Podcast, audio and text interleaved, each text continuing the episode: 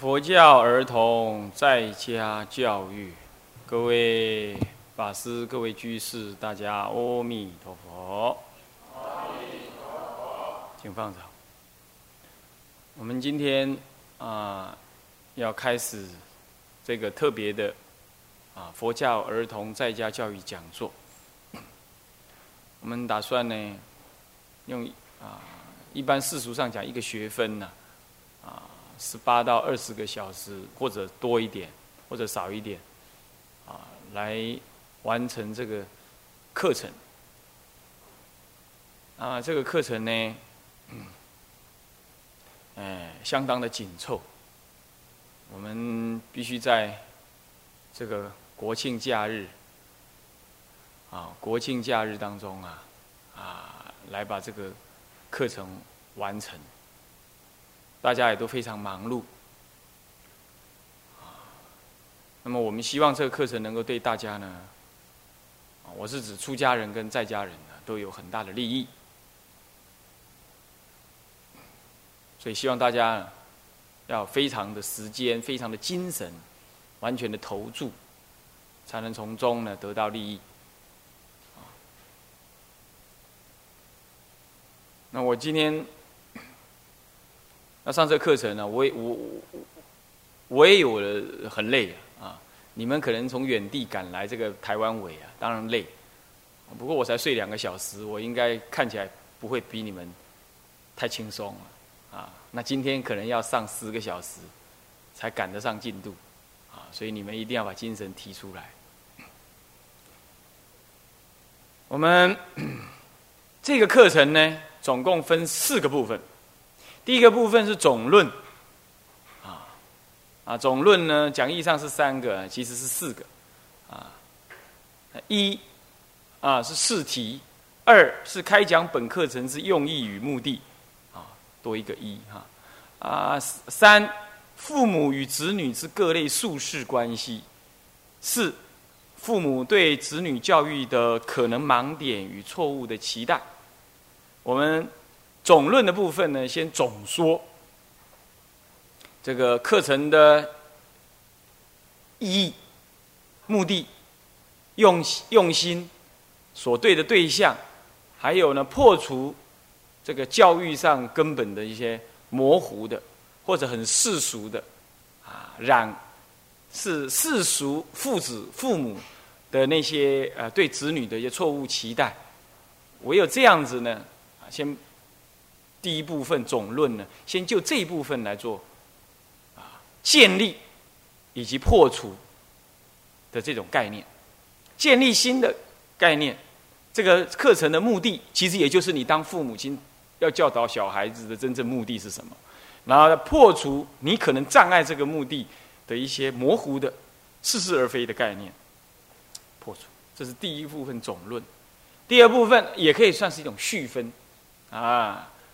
续分的前半部，呃，续分的一部分，啊，呃，或者说这样讲，它一部分代表续分，其实后半部呢，已经从三跟四已经是正中分了。然后第二步呢是施行要点，那就真正的施行。教育是一种操作，所以第二步是施行要点。啊，你们会看到讲义上有个施行要点。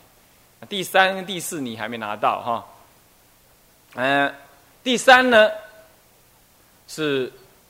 观念以及个案的讨论分析，教育是一种很复杂的人的成长过程，它会有一些个案，有些特别的观念。你遇到的 case，你遇到的状况，啊，这个事情到底怎么处理？现在在讲爱的教育啊，爱的教育是什么爱法？啊，讲民主人本教育，黑龙江讲哎，哦，啊，到底民主人本是什么个人本？我们不是人本，我们是佛本。我我们讲不讲民主？我们不讲民主，我们讲中庸之道。哦，那民主民主不一定是对的，因为民主那以人民为主，那以小孩子为主。要小孩子他之所以是小孩子，就是要被教育的。你以他为主，那你怎么教他？可是你完全不考虑他的立场啊，那你去教他，那也不对。所以这个呢，是说，所以说这样拿捏的啊。林家伟是阿妈啊，做阿妈，今麦来上这个课哈，讲起来是较慢啊，啊不要紧，给因的孙教好，因的囝那就教失败去啊。那么呢，那么呢，孙都要教正确啊。那么第四呢是流通分啊，劝勉流通，这样子呢是一本一整个教程，一整个。课程呢是有头有尾有根本，那是环环相扣的。那么至于呢这个施行要点呢，哦有好几个内容，也跟大家先 review 一下。第一个是我们要先说明这个课程的施行要点的对象是谁啊？对象并不是小沙弥，不是，不是寺院里头的小沙弥，并不是，但是也是。因为因为寺院里头的小孩子，如果他真的要出家，他也不可能来了就剃头没，是不是？他来了也是用在家的立场，然后他也很多可能在家里的不好习气，或者过去式的不好习气，等等，啊，那你需要怎么样？需要去教导他，怎么去磨合他，啊，那么啊，再来，你的小孩可能有什么？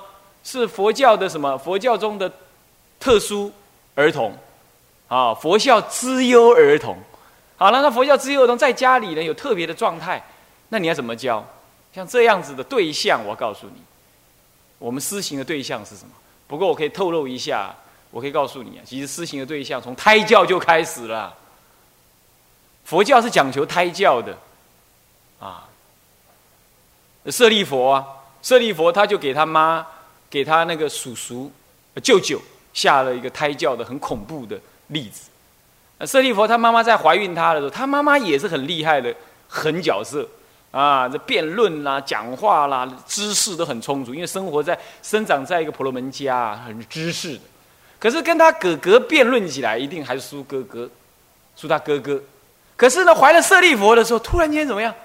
哇，辩才无碍，他什么事情都可以斗得上来，都可以讲得讲得出来。他哥哥跟他辩论说：“嗯，阿里卡扎怎么是安呢？啊，这样突然间在辩了呢？”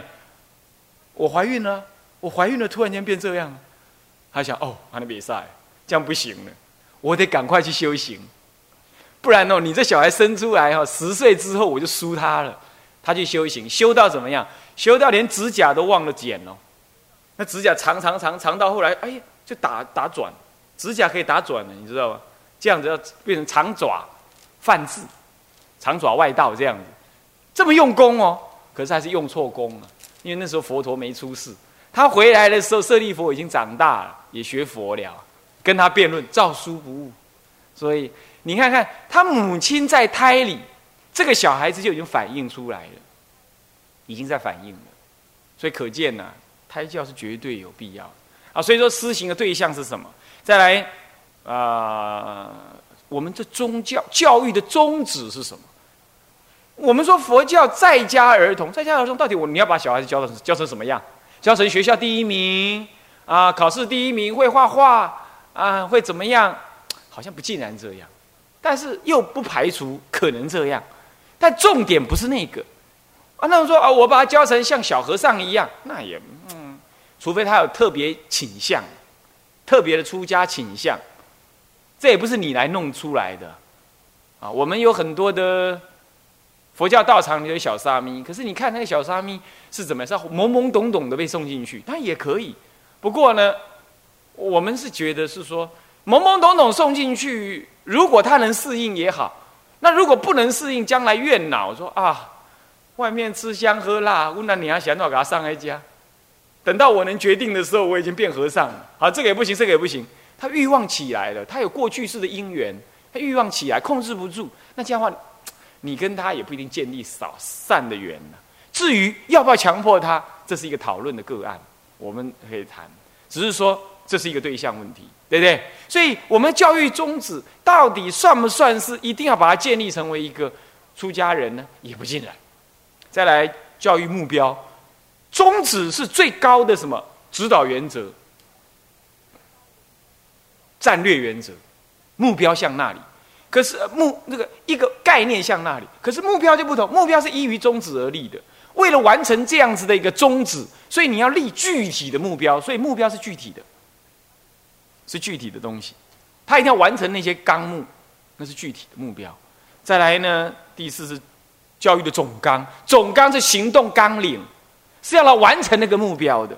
总纲完成目标，目标达成宗旨，那宗旨就完成了我们宗教呃我们教育的理念，是这样环环相扣啊。那么呢，教育总纲。教育总纲有有九大纲门，有九大门门类，啊，这九大门类大概都是你教音呐，大概就是你教小孩子离不开你，你西西翻东翻，就是离离不开这几个门类。做父母的，你一定要随时问你自己：我这个小孩子教的时候呢，我到底有没有符合什么这个这些教育内容？包括什么？包括他一直吃饭没大便，都是属于这个教。教育纲领里头其中一部分，它完全涵盖从身心啊，他的觉性开发等等，都必须包含在这九大类里头。九大类里头，那第九、第五呢？第五项就是实际施行的项目。不过呢，这里头我看到有师傅的妈妈来了啊。那我觉得这个师傅的妈妈倒很厉害，她以前没上，她没上过这种课，怎么有办法把小孩子教成出家人？啊，那这就是过去的善根因缘了，哦，所以这样倒推的话是说，哪怕你上过这个课，你也不一定把你小孩教成出家人，对不对？倒推就是这样，所以这还是因缘。那你说，那我都无法多啊，老啊生未出来啊，你求做，求做搁再生，唔是啦，求做，互恁囝生出来了。啊！你我无囝，无囝不要帮助别人的囝生，哦，帮助别人教。你以后告诉他听这个，听这个课程，啊，是这样。好，第五就是实实做项目，这怎么实做？哎，有纲领，那纲领是在那里呀？目标是你，你要怎么做？已经人家跟你讲，哦，要做这这些事，可是你实际怎么操作？我们会拿个例子，拿一个小孩子在家里。呃，不在寺院里的样子，大概教他一个，大概告诉你一些内容。不过那只是大概而已，那千差万别啦，是千差万别，也没办法。不过第五项就是拿一个小孩子住在寺庙里，作为一个每一天的今天几点要干嘛？几点干嘛？几点干嘛？几点干嘛？几点干嘛？几点干嘛？这样一直弄，要这样做啊。那有的小孩他红懵懵懂懂啊。他就是被人家推着，或者你叫他做什么，他也不一定懂。这有的小孩是这样，啊，有的小孩不同哦，啊，有的小孩就会问，早上醒来，他告诉我，我要计划今天的事情，他要计划今天的事情，他搞音呢，几天看以为计划今天的事情，那就是不一样。他以那种他对他自己的生命的要求跟感度不同，但是你不管你的小孩怎么样子，你自己一定要有功课表。你不能糊里糊涂啊，整天跟着他跑，或者你也忙你的。你看看很多人是你忙你的，好啊，他呢他也忙他的，这样啊，这样子的话就是失去了教育的最好机会。教育的最好机会，差不多呢，从胎教以来，一直到五六岁之前是最好的机会，再下去上小学是最糟糕的时候了。我告诉你，我们的小孩子变坏都是从上小学之后变坏的。学校是一个超级恶大。的染缸，你要知道啊，我们都是被染污了才来出家的。希望今后你们有因缘呢，让你们小孩不要染污太多啊。好，这十座项目也一样，依于刚刚那个九门呢，来做一些什么，做一些操作啊。那么这样子呢，大概是最主要的内容呢，啊，会在会在这里呢，呃，说明啊，课程的最主要内容会在这里说明。然后再来呢？啊，再来就是个案跟概念的特别的什么讨论、分析。哦，这个就精彩了。你们晚上都要分组讨论，分组讨论完了之后，我再来做总结论。要这样干的啊！你们还要写心得报告。好，呃，等一下就会发什么呢？发那个发那个作文作文纸给你了。我那俗家大姐带了一堆啊，一些作文纸来，没得消耗，现在就发给你们。啊，那么要写，懂意思吗？啊，小弟弟、小妹妹乖乖就可以了啊，这样就等于写了，哈，那没关系。好，要要要写这个，啊，写完了写得好的话送上网去，让全世界的爸爸妈妈看，啊，所以不要丢脸哦。上面还列上你的名字，几年级的，啊，列上去哈，啊，好，那么就是观念还有个案的特别讨论啊，你们也可以提出来啊，我有些纲目，我有些纲目要让你们讨论，那我再就这个来说明，那最后就是劝勉流通，最后一天呢，劝勉流通。啊这样子，这个课程呢，有可能会上到最后一天的晚上哦。你们要跟你们心里要有谱啊。我出家讲经十几年了，我第一次对居士开课，你拎扣扣，你我一听还是在念。嗯，好，那么现在开始啊，总论第一步，总论的开题试题。我们的题目，我们课程的题目是佛教儿童之在家教育。佛教儿童，我们怎么定义什么叫佛教？什么是佛教儿童？什么是在家教育？就大概这两项，我们不会一个字一直讲。佛大概你知道吧？佛的觉者，自觉觉他，觉行圆满，就是佛。什么佛教？就是这样子一个圣者，一个就近的圣者，他所开阐的教法，而。这个教法一般来讲是被我们呃大人呢所理解，并且学习啊，并且去操作，对不对？这样这样子流通在世间是佛之教法，那这样我们说这是佛教。可是什么叫佛教儿童呢？这有两个意涵。第一个意涵是，他生长在佛教化了的家庭里头。因此，因为他的父母对于佛法的认知有深刻的，或者那即便是不够很深刻，但是他有一种亲和力，呃，要让佛法成为他家庭生活的什么主要价值。只要父母亲，我们把标准降低一点，只要父亲或母亲一个愿意这样，其实就可以了。有的父亲比较什么粗线条啊，反正你干啥干好就好了，猪塔也可以，书书读得上去。那能吃能长大，会叫爸爸，这样就可以了，对不对？他没什么 care，他算了无所谓。这样，那叫你这个妈，哎，是信佛的，好，或者反之亦然。好，这样。不过反之很难呐，丈夫都在外面打拼哈。你说你你信佛，你你老婆不信佛，说要搞成你的儿子是佛教儿童，很困难的。大部分的话，母亲是信佛的。大部分真没办法，啊，像我们道师海公和尚，他也是妈妈带他出家的，十一岁多就带他去出家，之后就再也没有回来了。然后十八岁去看过他母亲一次，这样。我我问他老人家，那你老人家想娘吗？他说不想，就住进去就习惯了，是这样。所以小孩子有时候你硬把他塞进庙里，其实也不一定错。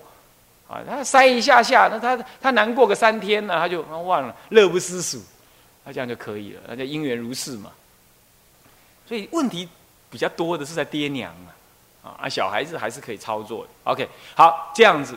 所以说，第一种定义是家里的长辈信佛，而且足以有能力、有权利去影响这个小孩的生活状态，而这个小孩似乎也不难被影响。比如说，我的波言呢？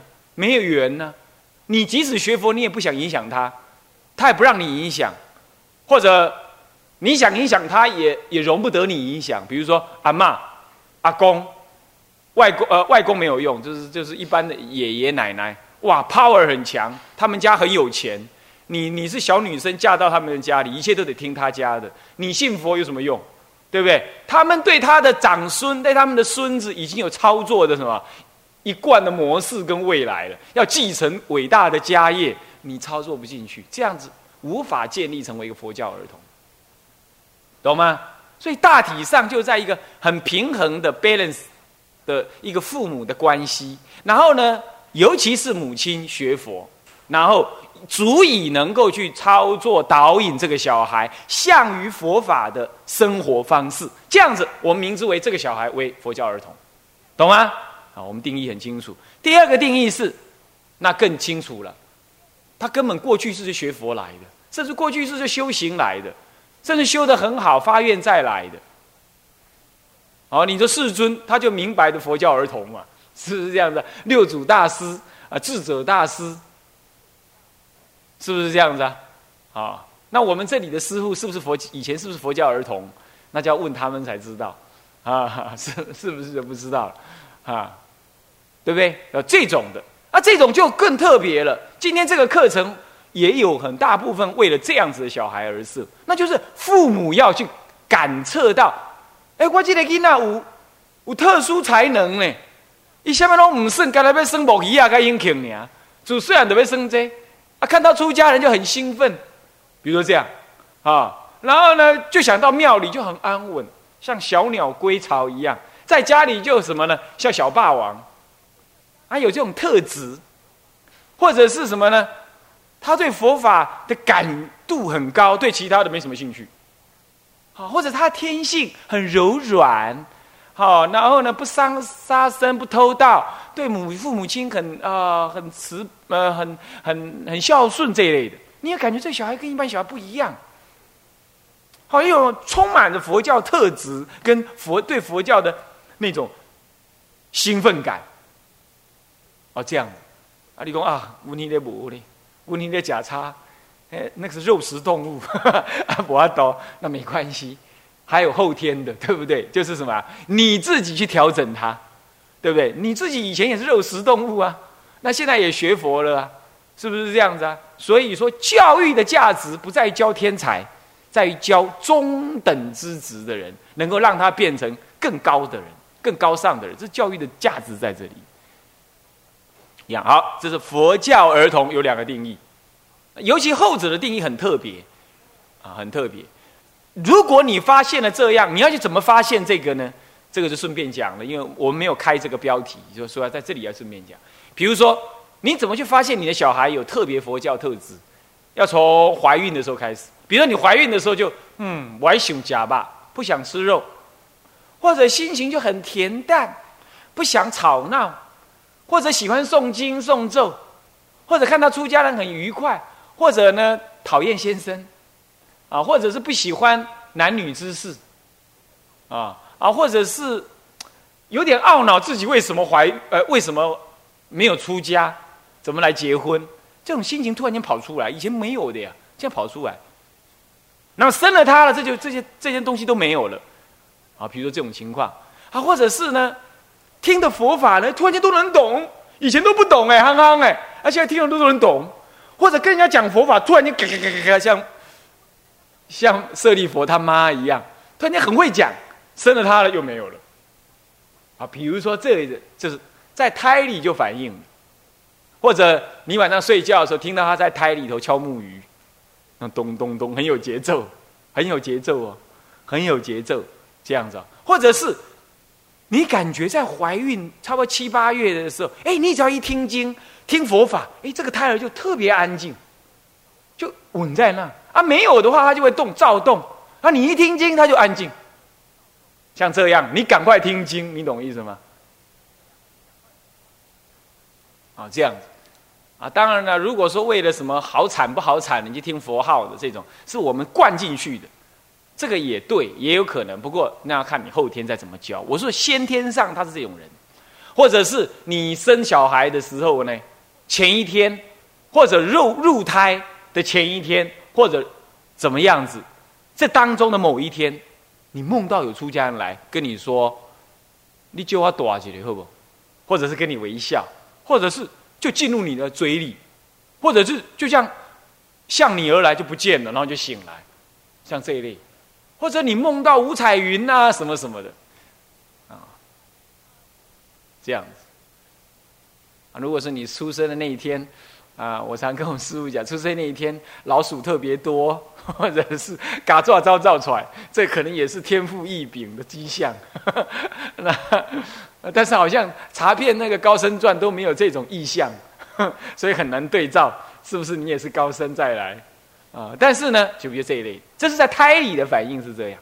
那么生下来呢，哎，他很恬静，他开始会做的时候，做得起来的时候，他开始懂得分别东西的时候，就像那西藏，他们开始在找那个活佛的时候，大概他会做，有点会讲话，他们就去找了。